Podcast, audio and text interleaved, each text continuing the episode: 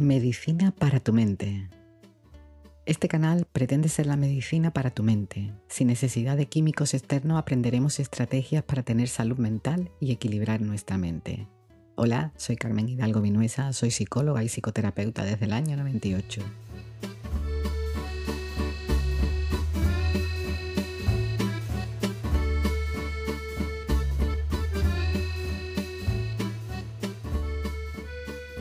¿Eres de los que complacen? ¿De los que discuten? ¿Sabes decir no? Estamos de nuevo aquí con otra tanda de reflexiones para tu mente. Este bloque nuevo está relacionado con el siguiente trabajo grupal que hablaremos de las relaciones con los demás, cómo me muevo y me desenvuelvo con los otros y cómo establecemos los vínculos. Todo enfocado a tomar conciencia de nosotros. Esto es la medicina para tu mente. Ser consciente de ti.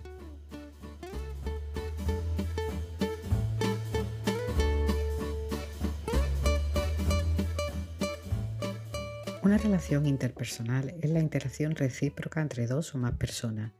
En las relaciones interpersonales el proceso de comunicación es clave y fundamental. Cuando hablo de relaciones existen distintos tipos.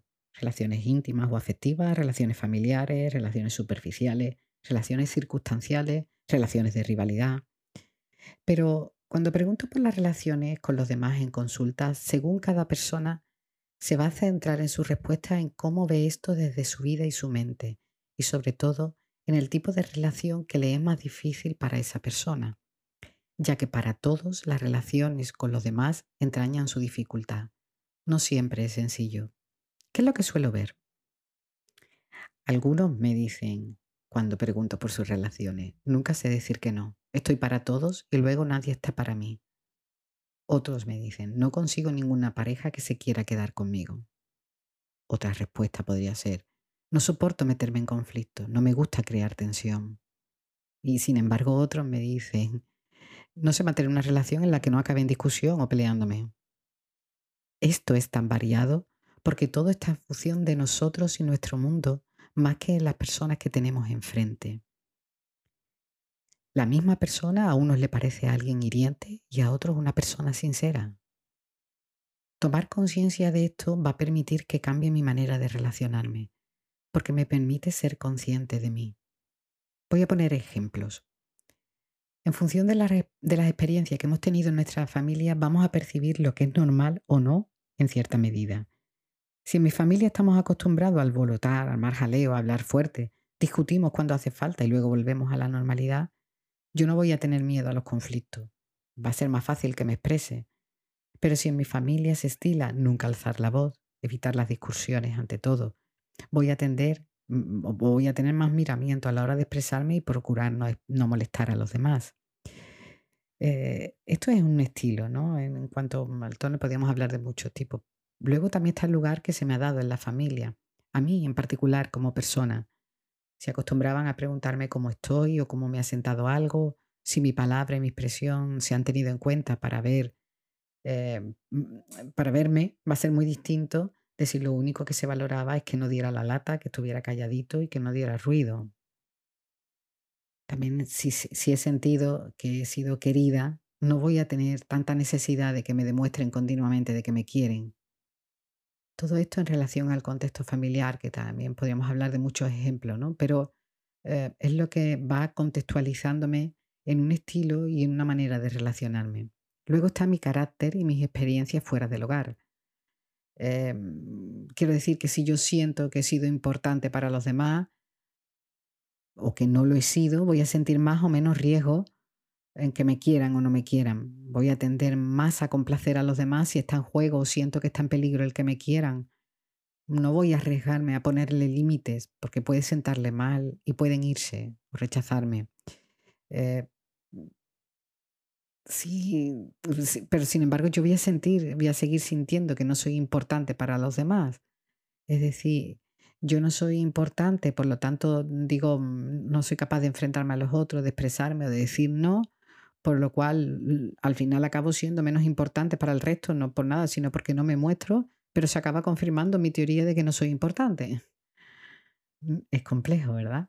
Eh, sí, y otro ejemplo sería, por ejemplo, si yo siento que los demás pueden hacerme daño, voy a ir defendiéndome por cada cosa y esto va a hacerme más propenso a los enfrentamientos.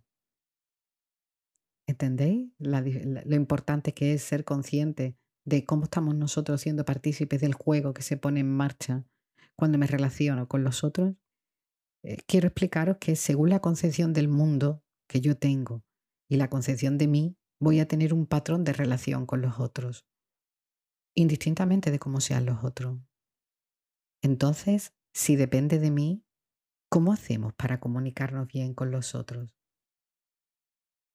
Parece que es algo simple, pero no es lo mismo decir un mismo mensaje que otro, aunque sea la misma frase, puedo estar diciendo cosas muy distintas cambiando el tono.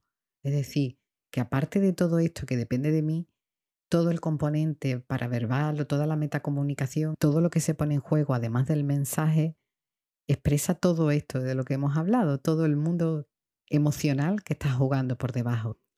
Yo frente a una persona que me cae bien, puedo decirle, qué bonita eres. Pero a esta misma persona puedo decirle, qué bonita hija. ¿Entendéis? El mensaje parece casi el mismo, pero como va a recibir y como yo, yo lo estoy diciendo, lleva un contenido totalmente distinto.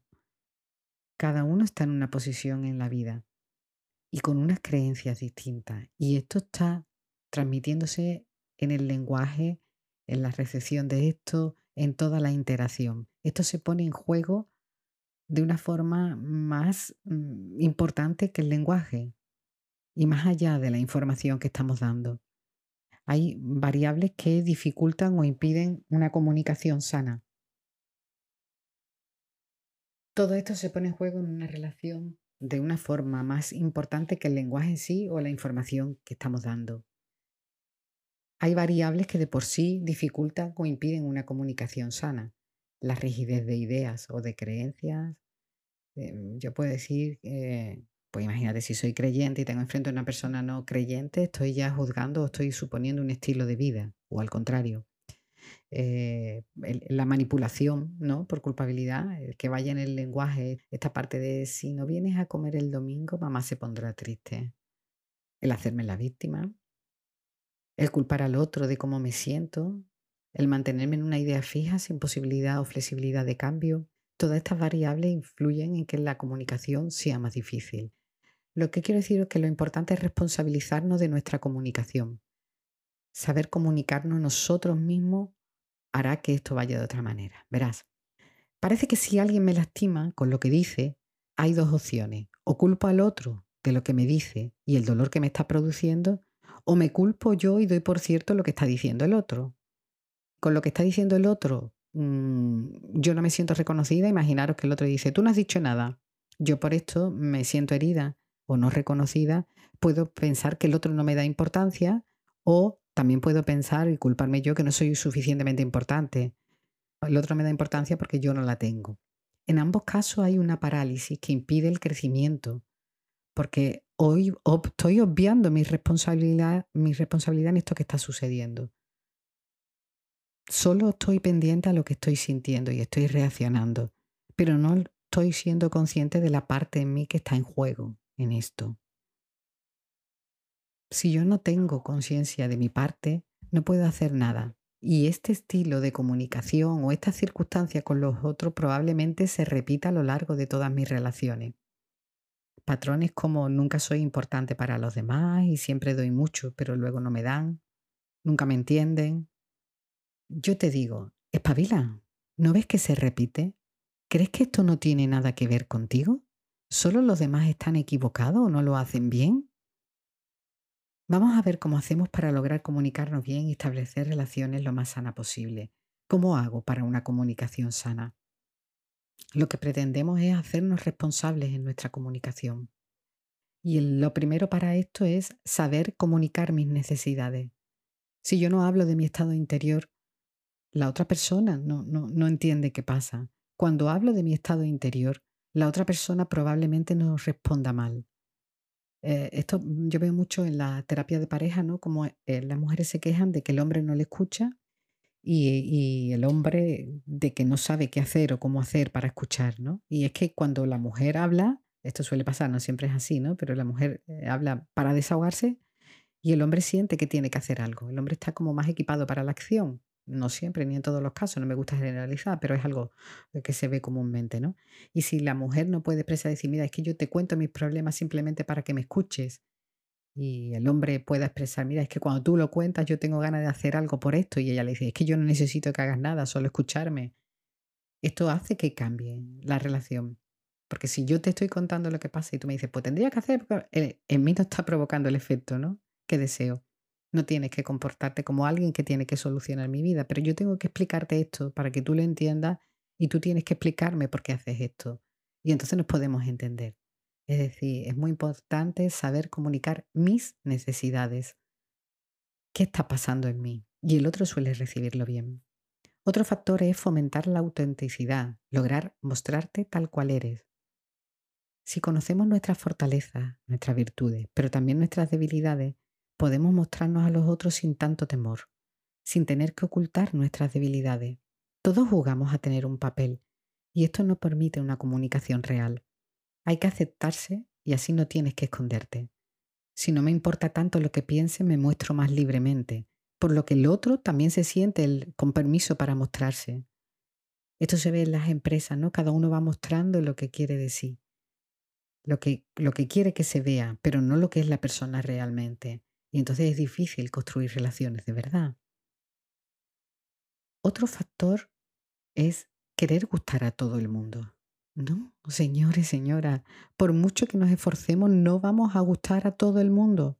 Entender esto es importante para poder mostrarte. Esto libera. Yo soy como soy. Y hay gente que le va a gustar y gente que no. Pero esto está bien. Solo siendo yo puedo tener relaciones reales y no relaciones superficiales o ficticias. Si al mostrarme yo el otro se ofende o me culpa, esto no es una relación sana. Quizá haya que apartarse. Si queremos que los otros sean auténticos con nosotros, lo principal es que tú lo seas con ellos. Y para ello, lo más importante y lo más difícil es serlo contigo mismo, que no es fácil. Que puedas decir no tranquilamente sin miedo a que te dejen de querer o que no caigas bien. Pero para ello es importante que un no no signifique un rechazo para ti cuando lo recibe. Que una acción contraria o una opinión contraria del otro no sea un ataque para ti. Otro punto importante es saber escuchar. Muchas veces cuando nos están hablando, nuestra cabeza está en lo nuestro y no en lo que está hablando el otro. No estamos en la conversación del otro, sino en cómo vamos a rebatirle. Esto se ve perfectamente en los programas de televisión, ¿no? O cómo vamos a contar lo nuestro, eh, en cómo vamos a ayudarle, eh, cuando a lo mejor el otro ni quiere ayuda, solo quiere que le escuchemos. Eh, también nos ponemos en eso, en cómo vamos a solucionar. O, Todo esto es tu necesidad. Tu necesidad de rebatir, tu necesidad de exponer tu idea, tu necesidad de escuchar o de actuar, pero no tiene nada que ver con lo que la otra persona, con, la otra persona quiere o te está comunicando. Esto es la proyección, ¿no? Yo qué necesito y según lo que yo necesito estoy dando el consejo, la respuesta. ¿no? También puede ser que en función de lo que yo necesito, ¿no? Eh, o que yo está pasando en mí, te contesto, ¿no? Me duele la cabeza, pues a mí más, ayer me dolió más, ¿no? Esta parte de que las personas, tú estás viendo que en la comunicación la persona ni te está escuchando, está totalmente en su mundo y, no hay una escucha activa, ¿no? ¿no? No hay un saber escuchar. Hoy en día el mundo adolece mucho de esto, es que no hay más que ver un programa de televisión en el que nadie está escuchando a nadie, todo el mundo está pendiente de o rebatir o, o expresar su propia idea, ¿no? Pero hay muy poco, muy poco modelo delante en el que haya una escucha real. Por eso estamos tan malitos. Otra cosa es la empatía, que está muy relacionado con esto, ¿no? El poder ver al otro. No prima lo mío, sino puedo entender. Entender al otro o sentir como el otro es el foco. La proyección es lo que más debilita la comunicación. Nos estamos comunicando con una persona y le estamos atribuyendo cosas que son nuestras pero que no tenemos conciencia para ver. Yo me estoy quejando de que los otros no me tienen en cuenta y yo te pregunto, ¿pero tú te estás prestando atención? ¿Tú te estás teniendo en cuenta? Si yo me olvido de mí, los otros ni me ven. Y a la vez no estoy respetando el criterio de los otros, ¿no? Aceptar a las personas tal cual son es otra variable. Yo estoy pasando de una en otra porque son temas muy densos y todo esto son como pequeñas claves que pueden ayudarnos. Aceptar a las personas tal cual son está en relación a lo que hablábamos antes, ¿no? Al aceptarnos a nosotros. La mayoría de las personas reaccionan desde este niño, ¿no? Que fue herido o esta niña que no fue atendida y las reacciones son más viscerales que reales. Si nosotros podemos ver esto como las causas de las reacciones de la otra persona, dejamos de jugar a víctimas y culpables. Esto no quiere decir que tengamos que soportar todo lo del otro, las reacciones del otro, pero nos van a permitir verla con la distancia por si tenemos que retirarnos, no atribuirla a nosotros o al dolor. Dejamos de jugar a víctimas y culpables. El otro puede reaccionar mal, pero yo no tengo que ser su víctima. Deja de jugar a víctimas y culpables. Yo te invito a piensa si hay algo que suele repetirse en tus relaciones con los demás. ¿Cuál es tu queja? Si esto suele repetirse es que hay cosas en tu esquema mental que se ponen en marcha y se reproducen potenciando esta misma respuesta en los otros. Hazte cargo. Haz este ejercicio. ¿Cuál es tu queja en las relaciones con las otras personas? Una vez que tengas tu queja, di, ¿cómo hago yo mismo en este aspecto? ¿Cómo hago yo conmigo mismo en este aspecto? Empieza a hacer algo distinto y observa el cambio. Te animo a participar en los grupos de encuentro en los que verás esto, pero cómo funciona en ti. Todo esto que es tan amplio, tan complejo, hacerlo, eh, eh, tener una claridad de cómo funciona en ti es lo complicado. Eso es lo que hacemos en el trabajo grupal o en terapia que es lo complejo, ¿no? Pero es lo que te va a permitir tener conciencia de ti para relacionarte en condiciones con los otros y no estar abocado o abocada a repetir el mismo patrón en todas tus relaciones. Te espero pronto. Gracias por escucharme y espero que esto te sea útil. Suscríbete si quieres para escuchar los próximos.